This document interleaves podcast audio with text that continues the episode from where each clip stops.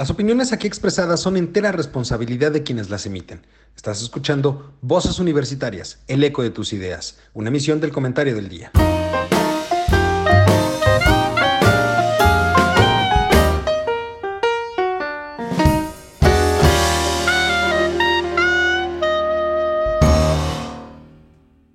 Hola, ¿qué tal? Muy buenas tardes. Bienvenidos a este su programa Voces Universitarias, el eco de tus ideas como cada martes, para platicar con ustedes temas de interés para todos, de interés general. Antes que nada, y antes de darle la bienvenida a mis queridos amigos, compañeros y colegas, eh, queremos eh, mandarle un fuerte abrazo y toda nuestra solidaridad a todos aquellos que han sido afectados por las recientes eh, nevadas en el norte del país y sur de los Estados Unidos, esperando que eh, pues en la medida de lo posible se encuentren bien, sigan todas las instrucciones de las autoridades en ese tema para evitar algún desastre mucho mayor.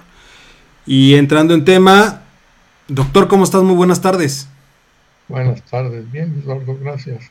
Ahorita bien, espero poder seguir bien en este momento con la transmisión.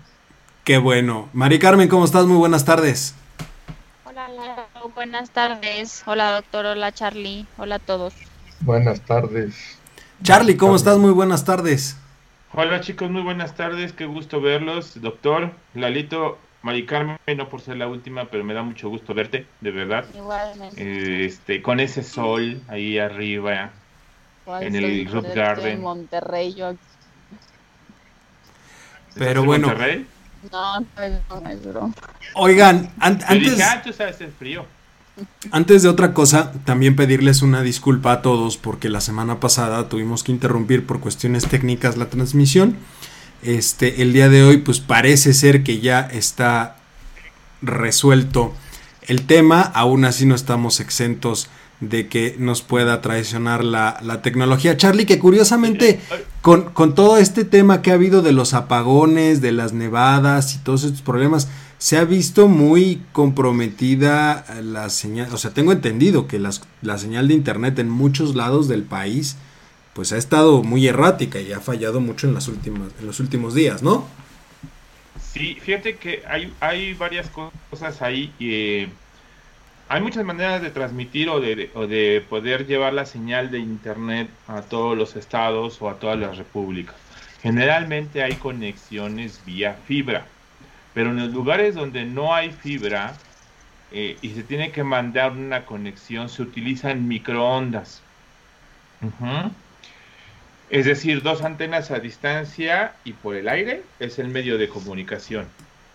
Entonces, yo no sé, y eso habría que confirmarlo, si están usando ese tipo de microondas que son muy buenas y por el tipo de frecuencia que trabajan, no se ven afectadas por lluvias y demás. En los inicios las lluvias tiraban todas las conexiones de internet cuando se utilizaban microondas. Pero las nuevas tienen otra frecuencia que aunque caiga un torrencial, no hay ningún problema. Pero me estaban comentando, por ejemplo, tengo familiares en Piedras Negras que no habían visto nevadas de este estilo ahí. Y eso que están en pegaditos a Texas, ¿no? Entonces sí les toca hace cinco años tuvieron una ICE, pero no de este nivel. Las fotos que me han mandado de verdad son impresionantes. No pueden sacar los coches, eh, se tienen que ir caminando a su trabajo. Es un pueblo chiquito, bueno, es una ciudad chiquita, este, pero sí, sí, sí es muy complicado ese asunto. Sin embargo, a muchos de ellos eh, sí han tenido conexión a internet, las antenas de Telcel o la telefonía móvil han funcionado pero sí les ha llegado a afectar en varias ciudades eh, los apagones. ¿no? Pues bueno, ya, ya platicaremos ahorita que entremos un poquito más en, en, materia, pero oigan, a, ver, hay tres temas y proponíamos este como eje de, de, la emisión de hoy, tres temas en específico, vacunación, la famosa eh, reforma al sector eléctrico y este, la inseguridad en el país. ¿Por dónde quieren que empecemos? ¿Por dónde empezamos el, eh, eh, nuestro análisis el día de hoy? Doctor. No, como lo pusiste en ese orden, pues la vacunación, ¿no? De alguna manera, pues este, se siente y se ve que, pues, yo lo veo como lógico hasta cierto punto, todavía no esté bien organizado, eh, porque, pues bueno, como sabemos, es la primera vez que pasa una cosa así, de carácter tumultario, ¿no? Cuando menos la información ha fluido en la televisión o noticieros, digamos, de cómo debe de ser, las recomendaciones que debe de haber, la cuestión del orden, las, las este, alcaldías, creo que también estuvo bien manejado, que lo había dicho desde un principio, mi falta y todo lo lejano, entre comillas, este, está bien, ¿no? Está bien, está bien, y hay desconcierto, sí hay desconcierto.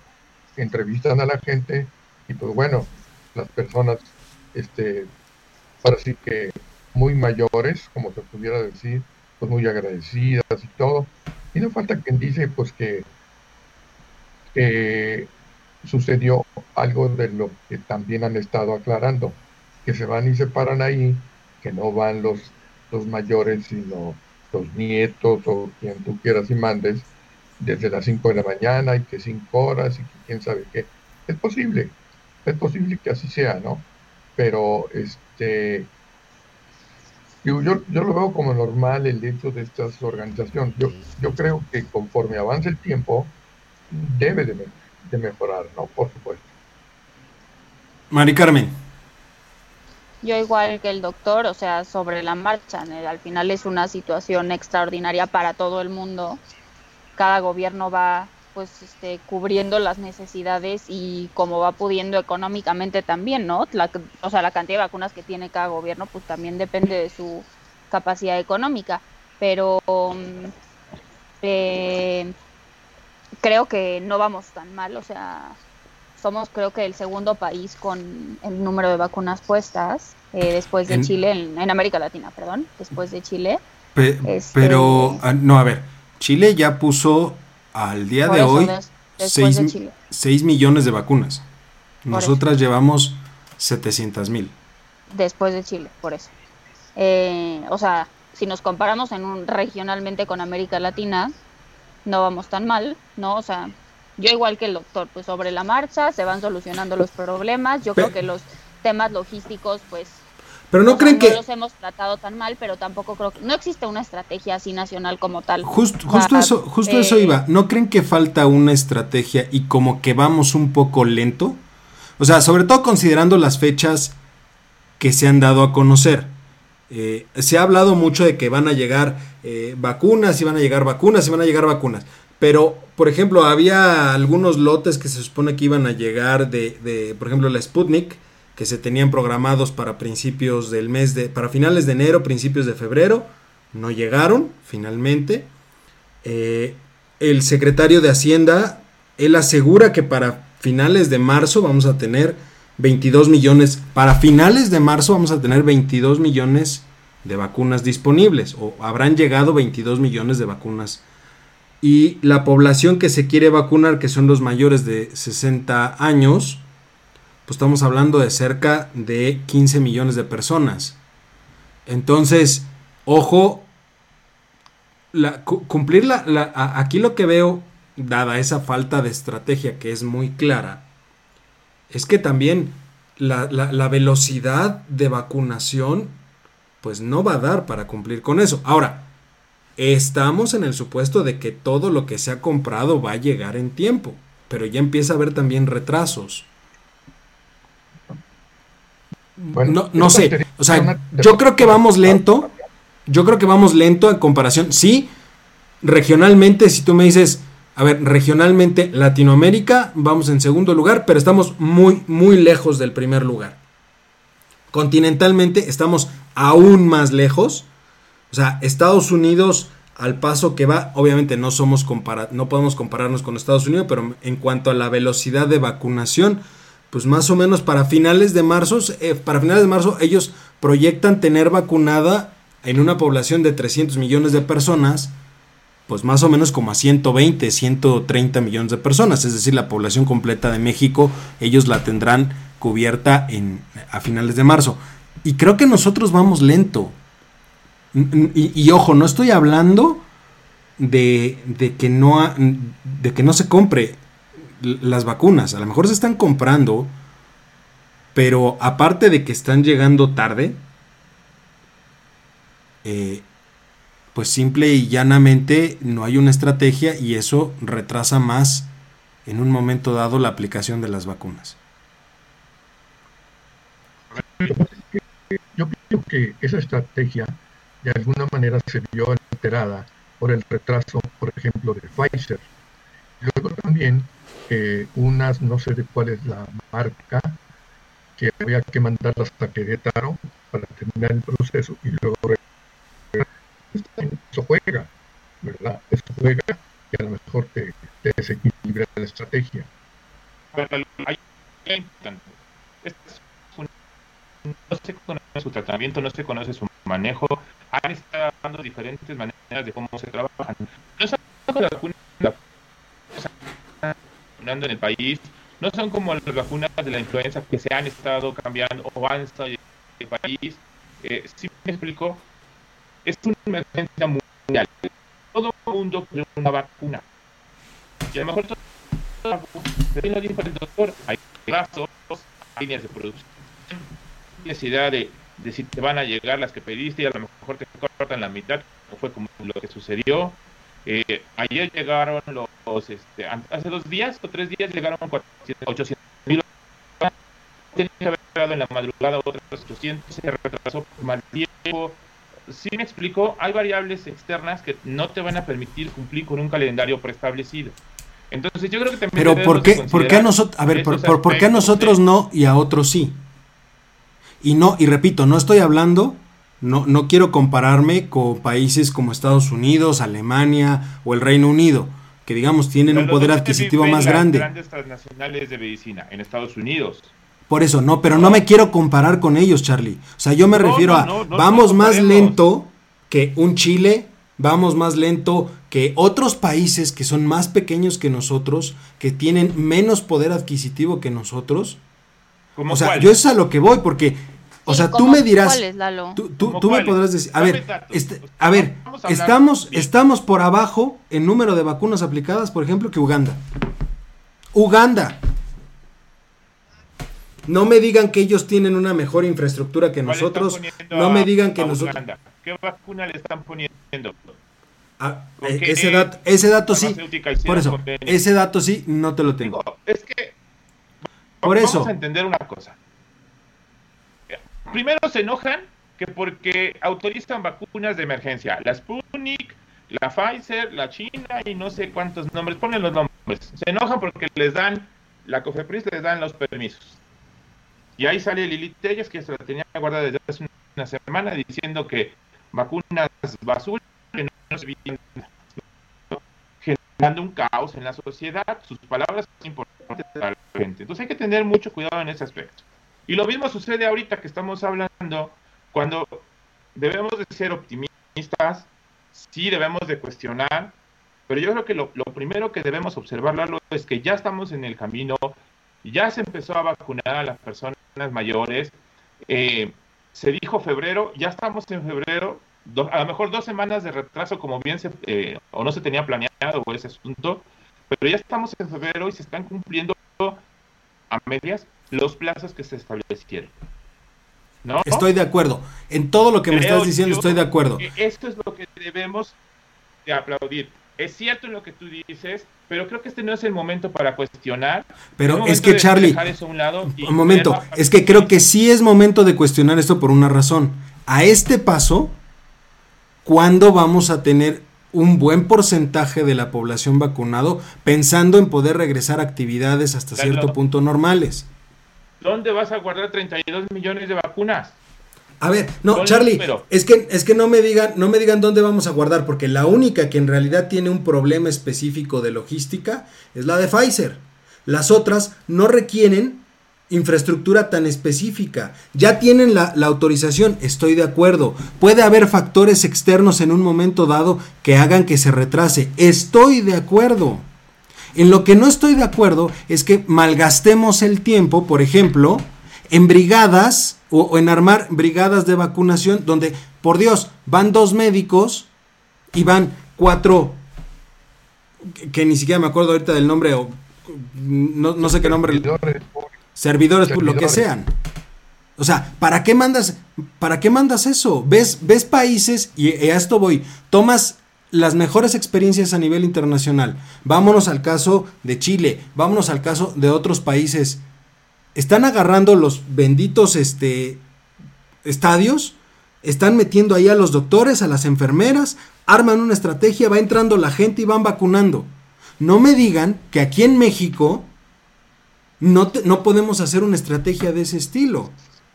Al paso que vamos, sí, es cierto. ¿puedo, hablar? Dime, dime, Mari Carmen, perdón. O sea, yo no, te había escuchado, perdón. voy a, voy a, hacer, voy a decirlo y luego me tiran si quieren, ya me da igual. La verdad, eh, la pandemia creo que es un tema muy sensible, no, hablando individualmente ni de sentimientos, sino que es un tema este, que hay que tratar de manera aislada, o así creo yo, como viéndolo como de economía. Uno, me parece eh, inútil e incluso ignorante compararnos. Sea, creo que es un tema eh, en el que no nos podemos comparar con absolutamente ningún país. ¿Ok? El dato de Uganda, Lalo, eh, tú lo estás viendo como porcentaje. O sea, Uganda tiene 42 millones de habitantes, entonces por eso, por eso es así, por eso lleva más vacunados que México. No voy a comparar, creo que el punto de, de, o sea, esta emergencia sanitaria y la forma en la que se está abordando el problema por parte de los gobiernos no es comparable país con país. Eso uno. Segundo, me parece, o sea, me llama la atención que, que les llame la atención y que estén asombrados de, de la velocidad, de la logística, de cómo vamos con respecto a otros países, etcétera. Más allá de, de, cómo lo está manejando nuestro gobierno mexicano, es un tema completamente económico internacionalmente hablando. La vacuna es un bien escaso. No somos un país que tenga los recursos para adquirir una vacuna y que esté disponible en un mes para los 126 millones de habitantes. Ahí difiero. No es, punto. Ahí difiero. Sí tenemos los recursos. No, no. Sí somos un país que tenemos los recursos para comprar las vacunas. No, no, pero a costa de que no somos un país, un país que puede dejar todo no es, para gastar dinero. Eh, a ver, no, es que no es a costa de todo, María Carmen. O sea, si nosotros vemos en qué se está distribuyendo el gasto gubernamental ahorita, bien podríamos decir, oye, no vamos a, no, no es un tema de recursos, porque México no somos un país pobre, no somos un país bananero, hay que empezar por ahí. Tampoco somos una potencia, estoy de acuerdo. No somos, no, espérame, no, somos un país bananero. Tampoco la uses, porque ningún país es bananero. No. Please. Por favor. No. ¿Cómo no? Panamá. bueno, es que están muchas bananas, pero no por eso. O sea, no. Es, es una frase muy despectiva y a mí no me gusta. Ok. A mí. A ver, por eso. Pero volvemos al tema. No somos, no somos un país que no tenga recursos. O sea, y tan, está, tan es claro. O sea, no lo saques de contexto. Que México no tenga recursos. México no tiene hoy para pagar 126 millones de dobles dosis de vacuna para todos sus habitantes. No los tiene. Haz la cuenta cuando quieras. No los tiene. Lo ha hecho 30 veces. No los tiene. Pero, entonces, ¿En qué, está, ¿En qué está sustentada la, la, estrategia de vacunación del gobierno? Porque su estrategia es... Por eso, pero entonces... lo está abordando según sus necesidades y sus posibilidades. Entonces, ponernos a criticar la estrategia a nivel nacional me parece inútil cuando es Pero es que ni siquiera hay una estrategia. Ese es el tema, Mari Carmen. No, a ver, Lalo, cuando, ok, yo sé que tú, tú vas a la crítica del, del, sistema y del gobierno nacional y está bien, o sea, no es que te quiera llevar la contraria, pero creo que es un análisis mucho más de trasfondo de si López Obrador tiene una estrategia o no la tiene, ¿me explicó? O sea, cada quien, en este momento, cada quien se está rascando con sus propias uñas y en México, que tenemos un desorden este, digamos, a nivel institucional importante, pues se ve reflejado también un desorden en el manejo de la pandemia, ¿ok? Pero independientemente de eso, los problemas de logística traen de fondo un problema más allá que el mismo problema que tenemos nosotros institucionalmente hablando. Pero ahorita que decía Mari Carmen eso de los recursos que ustedes comentaban, yo sí estaría de acuerdo con Eduardo, sí los hay, los hay para muchas otras cosas. O sea, sabemos cómo se maneja López Obrador, sabemos cómo maneja el presupuesto. Entonces, sería muy mezquino de su parte que como maneja el presupuesto, desvía recursos y demás, no los utilizara en lo que es un problema prioritario ahorita. Entonces, en ese sentido, yo sí estaría de acuerdo en que lo tenemos. O sea, no somos un país que dijéramos, uy, estamos endeudados hasta las cachas y aparte tenemos esta y otra y otras cuestiones. No, yo creo que sí lo hay. Eh, este, este hombre ha sacado dinero efectivamente de las piedras, de las piedras me refiero al contrabando, a la cuestión de, de, la, de la austeridad. Entonces, este, que si bien es cierto, lo ha metido en ocasiones a obras no prioritarias, por ahí se me hace que hay un escondido, insisto, en el manejo del presupuesto y sería mezquino que lo estuviera destinando a otras cosas. Bueno, pero es que creo que aquí, doctor, si me permite comentar sobre lo que usted está diciendo, son dos debates diferentes. Ok, no tengo aquí el dato para dárselos este, ahorita. Yo he sacado esa cuenta y creo, me puedo estar equivocando, no dan los recursos del presupuesto federal para comprar los 126, 126 millones de vacunas por dos. Pero lo que ustedes están diciendo es que para el gobierno federal hoy en día y para Andrés Manuel López Obrador no es prioritario dentro del presupuesto un mayor gasto en temas de sanidad, específicamente en el manejo de la pandemia. Se los compro, pero es que son dos cosas diferentes, o sea, hay que matizar el debate, porque está muy bien caer en lo que todo el mundo cae de crítica, de es que no quieren gastar en esto y es impresionante y está pésimo su manejo. Entonces yo creo que hay que desmenuzar y también ver los problemas de fondo, no tanto la crítica a, a lo mismo de siempre. Es lo que yo pienso, pero bueno, cada quien. Ok, ahí, te doy, ahí te doy un punto, pero también partamos desde un supuesto específico. Nadie compra las vacunas para pagarlo ahorita. Se hacen contratos de amortización justamente de esas deudas a lo largo del tiempo. No es que hoy, ahorita, firme el contrato contigo y te tenga que dar el dinero completo. En realidad no funciona así. Ningún país lo está haciendo de esa manera. Ninguno. Y nosotros lo estamos haciendo así y justo estamos firmando contratos de amortización porque no tenemos el dinero hoy en día. Punto. y es a lo que voy. O sea, no tendremos el dinero ahorita completo para pagarlo, pero se pueden hacer los contratos. Y también por contratos, ahí es donde creo que estamos, estamos cayendo en un problema.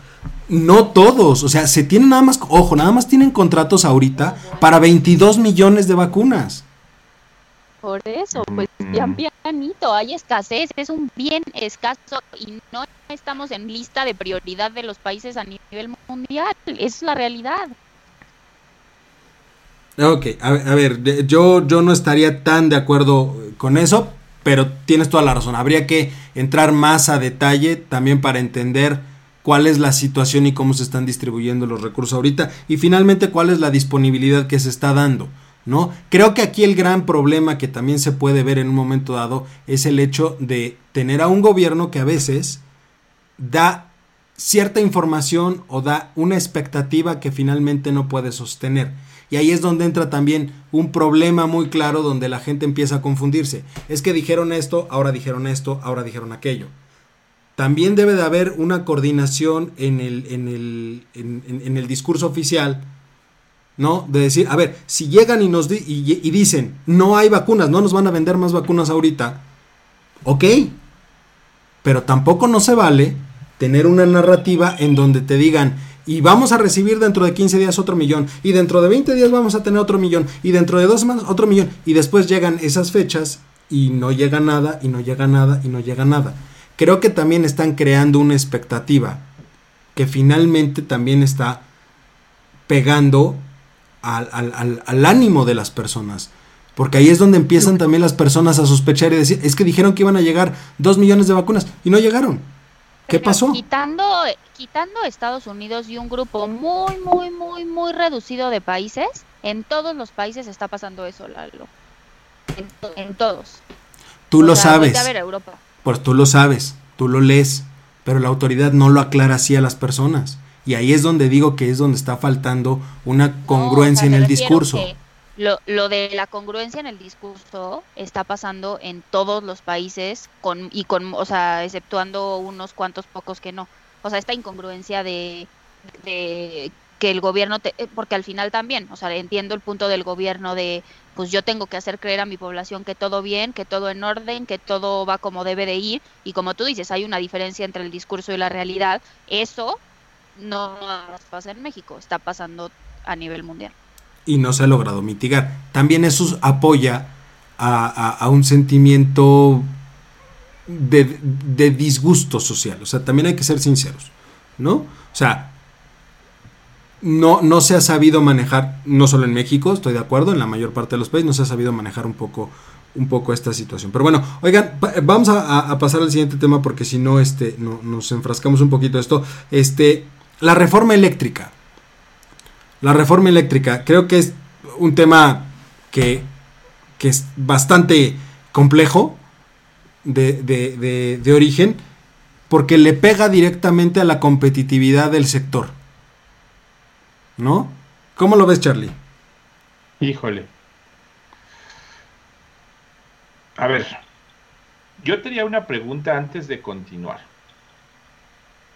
¿Tú leíste todo lo que armaron con la reforma eléctrica o la reforma de energía el sexenio pasado, qué es lo que incluía, qué es lo que tenía y qué es hacia dónde se tendría o se tendrían las cosas. No punto y coma, pero sí lo, más relevante. Nada más ojo, quiero que aclaremos. De, de, esa reforma? Eh? Nada más ojo. Porque eso de ahí vamos a tener que partir. Sí, claro, pero nada más aclaremos algo. La reforma que se está proponiendo, la que se pasó al Congreso, es una reforma específica pero a la industria eléctrica. No es una reforma energética, es una reforma a la industria eléctrica, que es, digamos, una pequeña parte de lo que en su momento fue toda la reforma energética. De acuerdo, o sea, e-, eso creo que vale la pena que, porque muchos han dicho, bueno, ¿y cómo queda Pemex? No, Pemex no tiene nada que ver aquí. No, no, no. Es nada más Comisión Federal de Electricidad, porque lo que se está ajustando es la industria eléctrica, no es el sector energético en su conjunto. Entonces creo que vale la pena que se aclare eso y que maticemos esa situación. ¿De acuerdo? Ahora. O sea, solo es un puntito de la reforma eléctrica. Es una parte de lo que fue la reforma energética en su momento. ¿Qué es lo que decía la antigua reforma sobre estos puntos? Sobre estos puntos se manejaba un término muy interesante que es el que se conoce como despacho económico. ¿Qué significa esa parte o cómo quedó estipulado en la reforma de 2013? Lo que se decía era que los particulares podían generar y distribuir energía, dando preferencia a aquellos, digamos, los primeros que podían subir a la red de distribución energética la energía producida, era aquellos cuyo costo fuera el más bajo y lo mezclaron un poquito ahí con un tema medioambiental, de tal manera que le dieron cierta, cierto beneficio, digamos, a las energías renovables, o se buscaba darle un espacio a las energías renovables. ¿De acuerdo? Ese es el punto clave que hoy están echando para atrás y que tiene vueltos locos y subidos al donde tú quieras, a, una gran parte del empresariado. Porque ahorita lo que están diciendo es, no, quien lleva la preferencia en el mercado es CFE. Y en específico, lo que produzca CFE a través de algunas hidroeléctricas. Sin importar que el costo sea más alto. Lo que pasa es que aquí pareciera que hay legalmente una contradicción. Creo, a lo mejor está, a ver si están de acuerdo conmigo. Lo que pasa es que todo comienza a partir del artículo 25 de la Constitución, donde se habla de la rectoría del Estado. Y en, alguna de esas partes, de, de sus partes del artículo, dice que la cuestión de la energía eléctrica, digamos, el petróleo, zonas estratégicas y todo eso, está dentro del control exclusivo del Estado. Fíjense bien, ¿eh? Pero luego, digo yo, inclusive no de haber leído mi comentario o el último que acabo de hacer, y lo leen, digamos, la Constitución también hace, eh, hace mención de la participación que deben de tener los particulares, en donde inclusive está comprendido el tan olvidado sector social, que yo no veo nada que me pueda decir a mí que el sector social, o no, o no entiendo el término, está aportando algo. Pero la cuestión está, es que esta negativa y empecinamiento de este hombre, y ustedes lo han visto en todo, en todo lo que va del, del, digamos, del sexenio, que los particulares no pintan. Ahorita pintaron porque pues apoyaron la cuestión de la pandemia y por eso los mencionaron. Pero los famosos acuerdos que tenía en Palacio, pues no sé si serían acuerdos en que vámonos a comer a prendes o es más, creo que ha desaparecido prendes, ¿verdad? Pero bueno, algún restaurante o algo.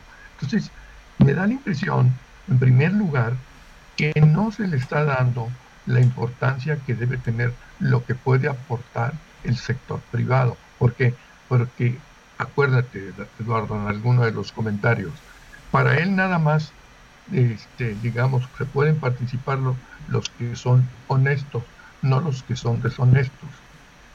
Así lo mencionaba yo, ¿no? Entonces, entonces, insisto, ¿dónde caramba le dan chance al sector particular o al sector privado de que pueda apoyar la economía nacional si sencillamente no participa? No los dejan participar más que nada, ¿no?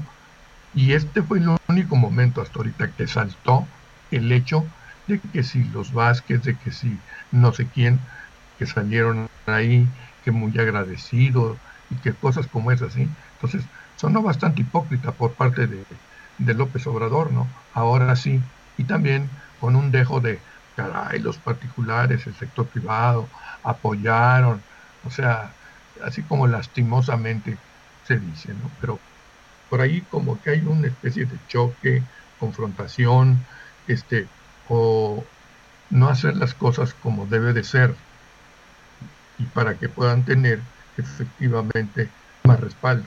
Por ahí se hablaba de que Carlos Slim había comprado no sé cuántos millones de, de, vacunas. Se dicen muchas cosas, ¿no? Pero yo insisto en la defensa del sector privado, que este hombre ni los pela. Esa es la mera verdad. Y se podrían hacer muchas cosas más, pero también el sector privado de alguna manera rehuye. No, ¿qué tal si le doy dinero y lo mete al aeropuerto? Tienen razón. Yo no tengo por qué meterle al aeropuerto, ni un quinto, punto. Y así al tren Maya, tampoco. Entonces también ahí hay un conflicto de intereses que justificaría el hecho de que el sector privado no interviene.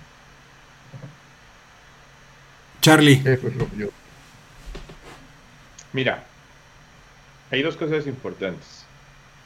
Eh, y me voy a remover al sexenio pasado cuando se mandó esta iniciativa y demás al Senado y que todo el mundo hizo un show para la aprobación, una de las cosas principales era energía barata para los mexicanos. ¿Se acuerdan? Era la frase que nos traía. Energía barata, yo no he visto un solo movimiento desde ese día hasta ahora que la energía esté barata. Yo la veo más cara. 15% de energía eléctrica, Carlos. Hoy salió. Va a aumentar un 15% el precio de la energía eléctrica. Eh, la teoría era que al haber competencia y al haber particulares que estuvieran generando su propia energía y el sobrante lo pudieran distribuir en la red eléctrica, pues hubiera una, un ahorro circunstancial para los eh, para toda la gente del país. Sin embargo, no la hay, no hay competencia. O sea, aparte de CFE, ¿quién más da energía en el país?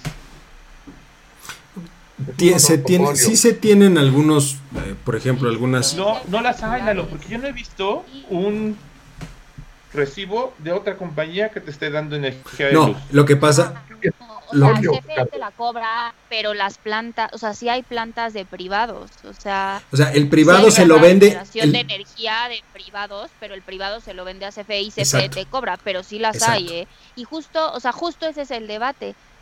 O sea, probablemente un experto en energía nos vaya a sepultar este debate, ¿eh? Pero a ver, lo poquito que yo he leído y que sé es que, o sea, justo ese es el debate, que hay privados con el mercado de la energía se regula por oferta y demanda y horas antes de un día se estipula un precio según la demanda y normalmente la demanda más barata, o sea, la, la oferta más barata, perdón, la tienen las plantas privadas porque tienen energías renovables. Entonces lo que quieren es sacarlas de la jugada para que entiendo que eh, primero se vende lo de las plantas más baratas y cuando se acaba esa capacidad entran las plantas más caras y las caras son las de la CFE. Entonces esa es la parte del mercado que le está ganando lo privado a lo público y donde el gobierno actual quiere entrar para, digamos, que la CFE y que las plantas públicas este, vendan primero que... O sea, primero quieren agotarse... Evidentemente, en el precio. Quieren agotarse las energías de las plantas de la CFE porque al parecer, y esto ya según yo es chisme más del sector energético, tienen ahí unas reservas de combustóleo enormes que tienen que sacar en breve y pues la única forma es así. O sea, la forma en la que ahorita funciona el mercado de la energía de oferta y demanda, no, no saldrían sus plantas, la energía de sus plantas primero. Ahora, también ellos tienen un punto en decir que cuando se firmaron esos contratos, se firmaron con condiciones muy ventajosas para los privados. No lo sé. Ahí ya creo que estamos dando como un paso atrás en el debate de. Yo creo. Yo creo que nadie estaría cerrado a hacer un análisis y replantear tal vez la estructura del sistema eléctrico. Creo que nadie estaría en contra de eso. Manuel, no lo vas a hacer así por eso, pero es que un poco, un poco yéndonos hacia, hacia el tema de, de este, que, que planteaba Charlie. A ver, se habla de una ganancia, ojo, para CFE de, de, de, esta reforma de cerca de 135 mil millones de pesos. Lo cual, para las finanzas de la empresa, pues es algo muy importante. A fin de cuentas, pues eh, y teniendo al 90% de operación, o ahorita está el 51%, generar toda esa energía extra sería llevarlos hasta el 90% de la capacidad instalada y finalmente le redituaría en 135 mil millones de pesos. Estoy de acuerdo.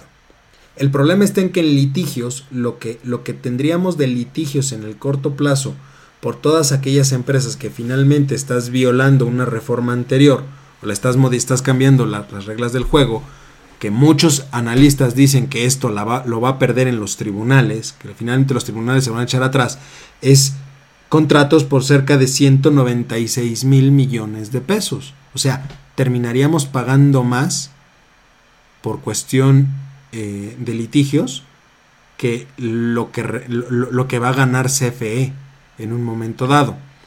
Y por eso algunos, algunos hablan de que en tribunales es donde la puede perder, porque obviamente en el Congreso va a pasar se necesita una mayoría simple para pasar esa reforma. no, la, detuvieron, ¿eh? No ha pasado. No, ya pasó, Charlie, se fue al Senado. En el Senado la tienen que volver a analizar porque se, se, se pasó y fue a, la a la este a la junta, eh, perdón, al, al, se me fue ahorita el nombre, al, al, área específica energética dentro de la Cámara. Sí, se me fue el nombre ahorita, ah, ah, perdón. Mira, hay dos cosas importantes. Están jugando con el mercado y quieren quedarse con la mayor parte. Esto ya está más que claro. El doctor decía, los recursos, ah, Mari, Carmen decía hace rato, ¿de dónde hay que sacar recursos? No tenemos recursos. Esta es una gran fuente de recursos, ¿eh? Pero ojo, es que el dinero lo quieren para la propia, pero el dinero lo quieren para la propia empresa. No, no es que sea dinero que se gane y se vaya a, a la tesorería sino que es dinero que quiere captarse fe. Pero volvemos a lo mismo. Esto solo nos afecta a los que consumimos energía eléctrica, a los que pagamos los servicios y demás. Porque solamente van a estar sube y sube y sube los precios y no se van a mantener. Creo que hay que tener cuidado con lo que se va, se va a permitir porque hay cosas. al CFE todo lo demás queda en segundo y tercer lugar, pues ahí tienes un gran problema porque si CFE se lleva todo el pastel y algún día le llega a pasar como pasó ahorita en estos días en Monterrey que se quedaron sin energía eléctrica, pues ahí tenemos problemas. Y dos, esto puede generar problemas con el TEMEC. Sí, hay, dos puntos, hay dos puntos claves dentro del tratado que se están hablando que puede generar mucha impugnación. Uno es la parte que aquí estás hablando de no debería, el tratado especifica que no debe de haber protección a inversiones. ¿De acuerdo? Es decir, no se le debe de haber eh, competencia igual para los inversionistas. Esta modificación genera protección a inversiones y va en contra de lo establecido en el TEMEC. Y la otra cuestión es un tema completamente medioambiental Efectivamente, la política de la nueva administración americana va muy enfocada a la parte medioambiental y eso obviamente nos puede traer consecuencias. Consecuencias que finalmente se van a traducir en una mayor pérdida, o sea, mayor pérdida de dinero. Aquí yo lo que no veo claro entonces es que, porque no solamente lo ha dicho, o no solamente lo han dicho analistas privados, hay muchas personas dentro del propio gobierno este, la Comisión Reguladora de Energía, hay este, gente inclusive dentro de la Secretaría de Energía cuando se les ha cuestionado de esto que dice se tiene que analizar, se tiene que ver, o sea, tampoco no están tan de acuerdo en esta situación porque ojo, podemos terminar perdiendo mucho más.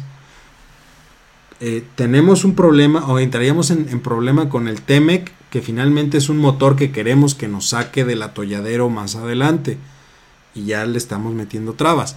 Y por otro lado, pues vamos a terminar pagándolo los, los contribuyentes porque nos van a encarecer el servicio de la luz. Entonces, finalmente no entiendo por qué la terquedad de querer hacer esto. O sea, si, si vamos a esto, te voy a decir lo mismo que he dicho de Pemex en todo, en todo el momento. La única forma de que Pemex sea rentable ahorita es que lo vendas a cachos. Pues entonces lo mismo sucede con CFE ya está en un punto donde CFE, dado que no hubo reinversión, no se le apostó por una mejora en, los servicios de, energía, de, creación y distribución de energía, hoy estamos en un punto donde la empresa ya no es rentable. Tan no es rentable que tienes que darle ventaja monopólica dentro del mercado para que obtenga recursos. Entonces no entiendo a qué le apuesta este gobierno en el sector energético. Energías fósiles y monopolio creo que estamos regresando a épocas del 2000.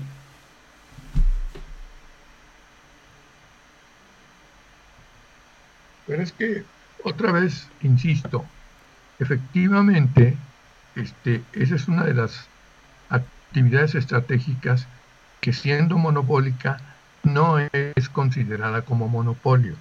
La, Constitución lo dice muy claro. bueno, es que toda actividad estratégica es considerada un monopolio natural, es un monopolio legal.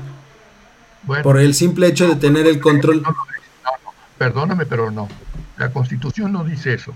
Y ahí en el 25 dice que es exclusiva del Estado y eso, no se considerará monopolio. Por eso, económicamente es un monopolio legal. Exacto. O sea, en economía es un monopolio natural. ¿Qué quiere decir? Que es menos costoso que lo brinde una sola empresa que que lo brinden varias.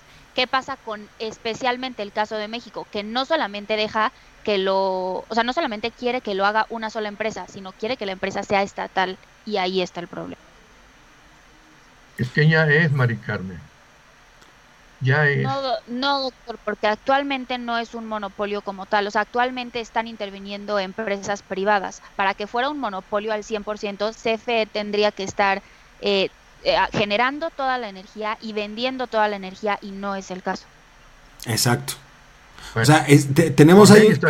Es, es, un tema donde, digo, queda, es, es una línea muy delgada entre entender lo que la ley establece y, lo que el mercado dice en un momento dado. Finalmente, efectivamente, como bien dice María Carmen, hoy no se puede considerar un monopolio. Si pasa en los términos completos como va la reforma, pues prácticamente podríamos hablar de regresar a un monopolio estatal.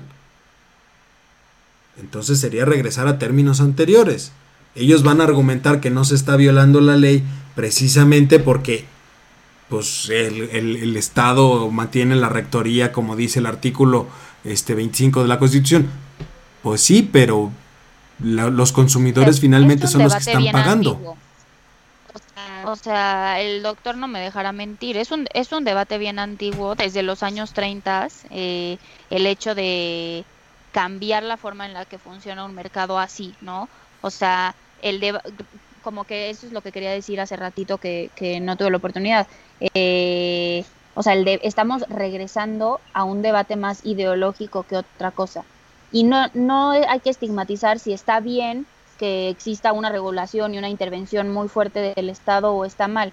Simplemente es eh, los, los, gobiernos y las economías han evolucionado por un camino y se está replanteando si ese camino ha sido el correcto o si hay que regresar a lo que en algún momento dado nos dio crecimiento económico. Pero fíjate que inclusive hay, hay un hay un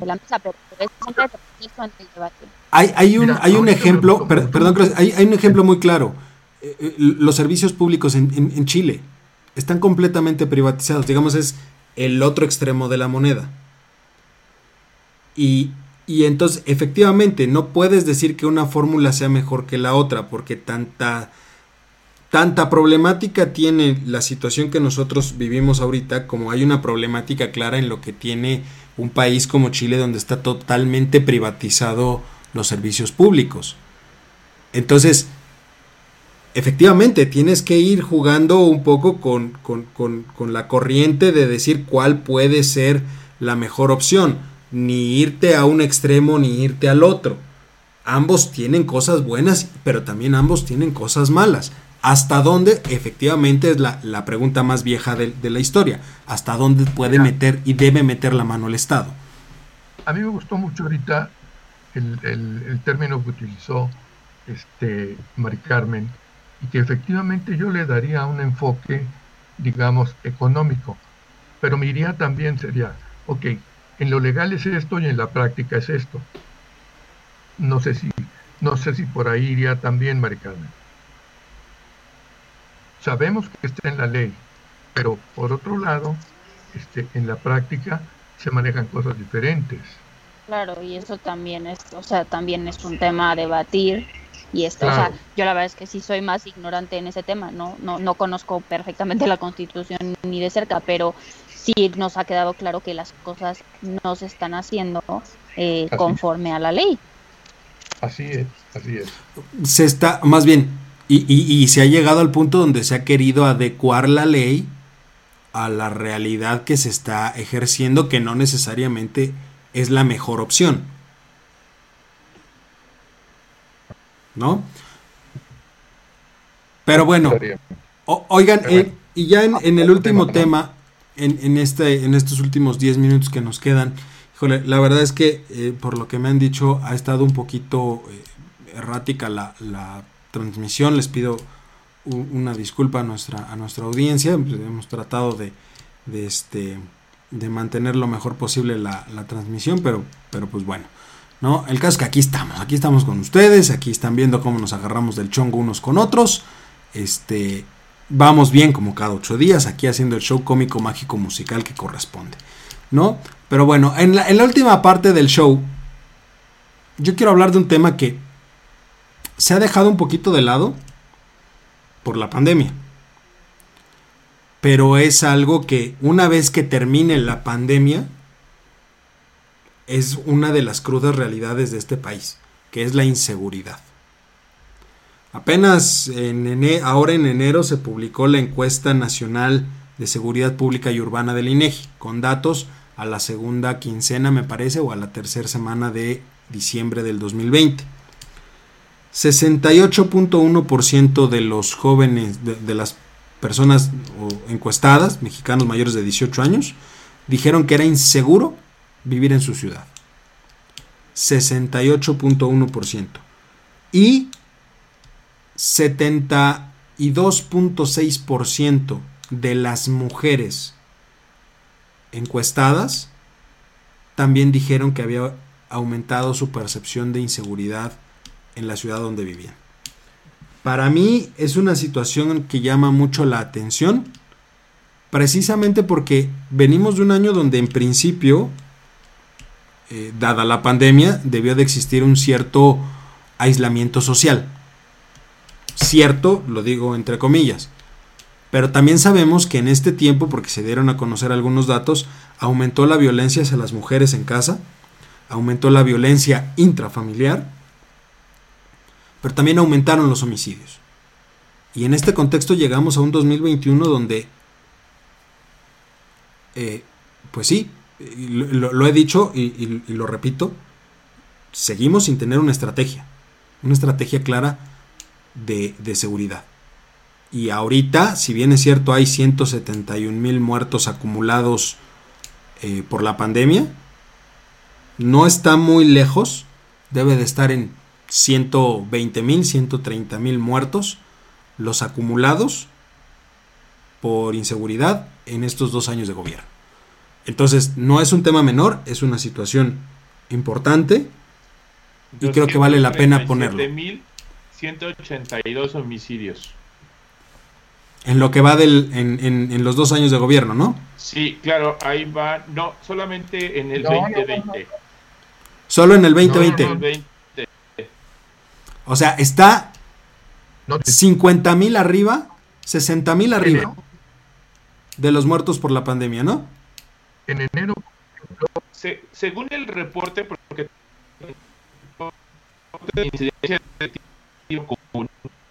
Ajá. En homicidios están reportando totales 43.233. En lesiones 182.014 feminicidios 940 y 633 abortos. Otros delitos que atentan contra la vida y la integridad corporal, 10.362. En total, 237.182. Le llaman de delitos contra la vida y la integridad corporal. En todo 2020. En todo el país. Eso es en todo el país. ¿Durante el 2020 nada más? Durante el 2020. Este salió publicado en enero del, de este año, justo. O sea, estamos hablando... De todo el año pasado. Estamos hablando de 60 mil más que la pandemia, aproximadamente, más menos. Sí. Y, y es un tema que creo que no se ha puesto en la mesa de forma real. O sea, la cobertura ha estado centrada más que nada en la pandemia y hemos dejado un poquito de lado este tema y, me gustaría este, sus impresiones en, este, en, este, en estos minutos que nos quedan, ¿no? Doctor. pues yo lo he estado diciendo, mencionando mucho, ¿no? El caso de, pues de dos estados, de Guerrero, Guerrero y Guanajuato, ¿no? Que allí se encuentran este, enterrados, se encuentran homicidios inclusive en domicilios donde entran pueblos abandonados porque la gente ya se fue, por el derecho del piso, porque son disque conflictos entre los grupos criminales. O sea, para mí el tema de, de la inseguridad sí sigue vigente y conforme avanza el tiempo se incrementa, ¿no?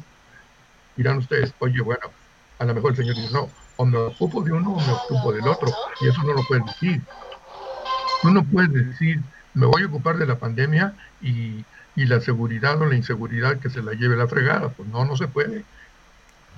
Eso es parte de la responsabilidad del presidente, man. No puedes hacer a un lado los problemas. Tú tienes muchos y, y hay que tratar de resolverlos. Pero, como ya sabemos, por otro lado, cuál es la estrategia de él, perdón y olvido y cosas como esas, que se lo platique el que le tocó y va a ver si, si le contesta de la misma manera. Mari Carmen, ¿tú cómo lo ves? ¿Vale? Sí, o sea, no creo que la pandemia justifique en lo absoluto ignorar los temas que más acechan a nuestra sociedad, que es el de la inseguridad. Uno de ellos es el de la inseguridad. Entonces, no, o sea, no hay justificación, ¿no? No, hay justificación. Eh, como dice el doctor, ¿no? O sea, es bien fácil eh, todas las mañanas transmitir a 120 millones de mexicanos reírte y pedir perdón, pero cuando le ves la cara a una mamá que le mataron a su hijo, ¿no? O sea, las cosas cambian. Entonces, sí, este, este, eh, o sea, este creer que, bueno, no sé, o sea, para mí sí es un tema bien sensible el de la inseguridad.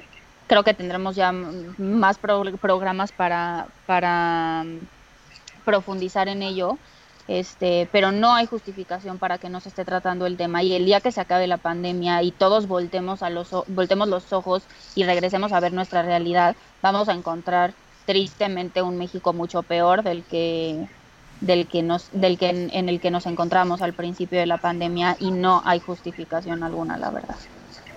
Mira, eh, viendo los datos es curioso, pero deberían de haber bajado los homicidios y no bajaron, al contrario, subieron. Los homicidios subieron muchísimo. Yo creo que se están basando, que dicen que están controlando la seguridad porque bajaron, sí bajaron, bueno, según estos datos, los secuestros, obvias razones, y los robos a casa habitación.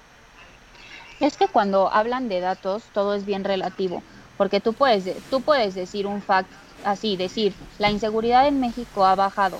Todo es dependiendo del dato, de la cifra, de si es porcentaje, de si es absoluto. O sea, es bien tricky jugar con los números y es bien injusto para con nosotros. Ah, no, claro. Y, de hecho, ojo, la, encuesta... Es, difícil. La encuesta que les, que les mencioné, donde da el 68.1%, disminuyó con respecto del 2019. O sea, la pero ahí estamos hablando de percepciones. De perspectiva, digo, percepciones. De percepciones. Entonces, la percepción de que la de, de, inseguridad disminuyó, no tanto, pero disminuyó en, de 72.9 a 68.1. Pero ojo, aún así, hablar de casi el 70% de las personas encuestadas que te digan que sienten insegura la ciudad donde viven, pues ya te habla de un problema social muy importante hoy, y, lo digo con todas sus palabras, debería de dar vergüenza a, por lo menos a Morena, y en específico hablo no solo de, del dirigente nacional de Morena, sino también hablo del presidente, el darle apoyo a personas como Salgado Macedonio, como Félix Salgado. o sea, si estamos hablando de violencia, si estamos hablando de inseguridad, la violencia de género las acusaciones que él tiene, discúlpenme, pero... Y, a, reserva de que se me vayan a la yugular y me digan lo que quieran, pero, pero es una porquería de persona, ¿eh? Y tener el respaldo de una institución como Morena, y también tener el res ojo, el presidente salió a decir en una mañanera, a mí también me trataron de calumniar. Discúlpenme, pero a él lo trataron de calumniar porque violó un amparo de un predio o algo así. Y no puedes comparar eso con la acusación de violación contra una, contra una mujer. O sea, que no me venga a decir eso. Ahí sí, que, me disculpe, pero es un imbécil. El social Perdón. mexicano está muy dañado, o sea, muy dañado. Y de tristemente, y lo voy a decir con todas sus letras, desde el 2000, peor. O sea, la curva de decadencia peor, ha sido mucho más pronunciada. Le pese al gobierno que le pese, póngase la camiseta que quieran, me da igual. Pero el tejido social está dañado y es bien triste que hay un hay una conexión súper importante. O sea, a mí lo que realmente me preocupa es que después de la pandemia va a ser peor por culpa de la pandemia. O sea, todas las consecuencias que trae una pandemia en la psicología de las personas en el largo plazo es bien, bien preocupante. O sea... No, es que no nada más la, parte psicológica, también, también es un tema donde la gente perdió el, empleo, no hay empleo, no hay dinero, no hay dinero, le estás abriendo ya también... Individualmente. Exacto, le, estás abriendo también ahí un, estás fomentando hasta cierto punto, se fomenta por, por algo natural de la pandemia, el, el, aumento de la violencia y el aumento de la inseguridad un padre de familia que de un, de un día a otro se ve sin, sin, empleo, sin recursos, sin nada y tiene que este, darle de comer a su familia, en un caso muy extremo puede voltear a cuestiones este, de, de, delincuencia. ¿De acuerdo? En un caso muy extremo. Ya, te iba a decir, no todos, pero sí, ya esa parte de un caso muy En un caso muy extremo. Toda la razón. Que, ojo, un caso, más otro caso, más otro caso, Ahora, échenle también que puedes tener padres de familia que pierden su empleo. Si bien es cierto, no tienen un motivo para delinquir en ese momento, pero también échale la desesperación a la mejor de tener a un hijo o a un familiar enfermo y que aparte no haya medicinas en el seguro social. También son cultivos específicos para, el, para la violencia, discúlpenme. Pero no, no, hay manera de, de no ver eso. Hay otra cosa en la que nadie repara. Generalmente cuando se acercan elecciones, hay más homicidios cuando hay elecciones. ¿Sí? Sí, sí, sí. Hay un estudio por ahí que yo leí donde cada vez que hay elecciones como las que va a haber ahora, se incrementan los homicidios, algunos de ellos de políticos o de expolíticos. ¿Cuántos han muerto a últimas fechas de gente que estuvo ligado con la administración pública? En Guerrero, en Guanajuato, en Zacatecas, en Guadalajara, en Es un fenómeno curioso, ¿eh? Y no reparamos en él, pero existe. Y, pero es, y, y, finalmente es, y finalmente es, es, es, un, es, parte de la estadística. Y es parte de lo que hace la percepción de inseguridad. O sea, generalmente uno voltea a decir, oye, si a él que era, ¿no? Alguien de nivel, terminaron echándoselo, o alguien que traía guaruras, alguien que traía tan sencillo voltear a ver el caso del exgobernador. Oye, si al exgobernador que traía guaruras, seguridad y todo se lo terminaron echando en el baño de un antro, pues qué puede esperar el resto de las personas. Y es una situación que hoy no se ha puesto sobre la mesa qué se va a hacer una vez que la pandemia pase. Porque, ok, no es disculpa pero estás atendiendo tal vez algo que no sabíamos que venía. Pero efectivamente, como lo mencionó el doctor, como lo mencionó Mari Carmen, pues no puedes dejar de lado un tema tan serio como es este por tratar de voltear a resolver otro. Y ahí es donde caemos en la cuenta de que para tapar un hoyo abres otro. Pero a veces el que abres es mucho más grande que el que tapaste.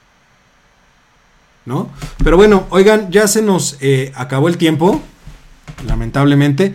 Pero bueno, la, próxima semana sí me gustaría mucho que, que, este, que retomáramos el tema de inseguridad, o cuando menos diéramos algún dato de, de, cómo vamos en este tema, porque creo que, que información de la pandemia hay mucha, pero este tipo de cosas vale la pena que se le dé eh, visibilidad. Y sobre todo ahorita eh, que viene el, 8 de marzo, también que es, una fecha importante de, recalcar, eh, que por, la lucha feminista, y, justamente porque es un tema que ya está muy metido en la sociedad mexicana.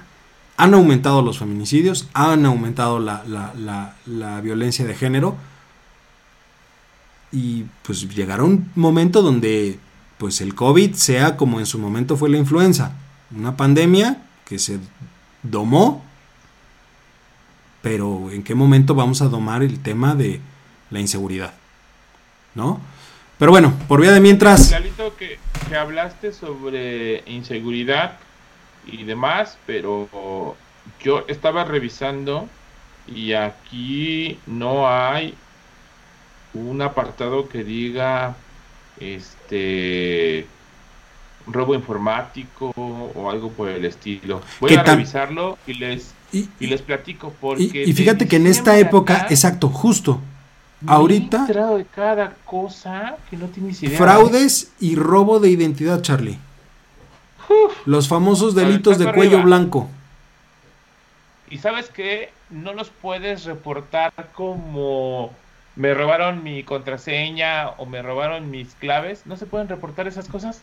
Desaparecieron a la policía cibernética. No, la policía cibernética sigue, pero no toma estos casos porque no está diseñado para esto. O sea, si alguien te roba tu contraseña o te filtra los packs, lo que tú quieras, no aparece tipificado en la ley. Tienes que declararlo como fraude para que puedas levantar un acta. O sea, es impresionante que no se haya tipificado estos delitos actuales y que tengas que utilizar algo anterior, y aquí el abogado me puede ayudar mucho, para poder ir a levantar un acta como fraude. Si te clonan la tarjeta, si te la roban, o sea, es impresionante. Voy a darle una ¿Qué te digo, Charlie? Bienvenido.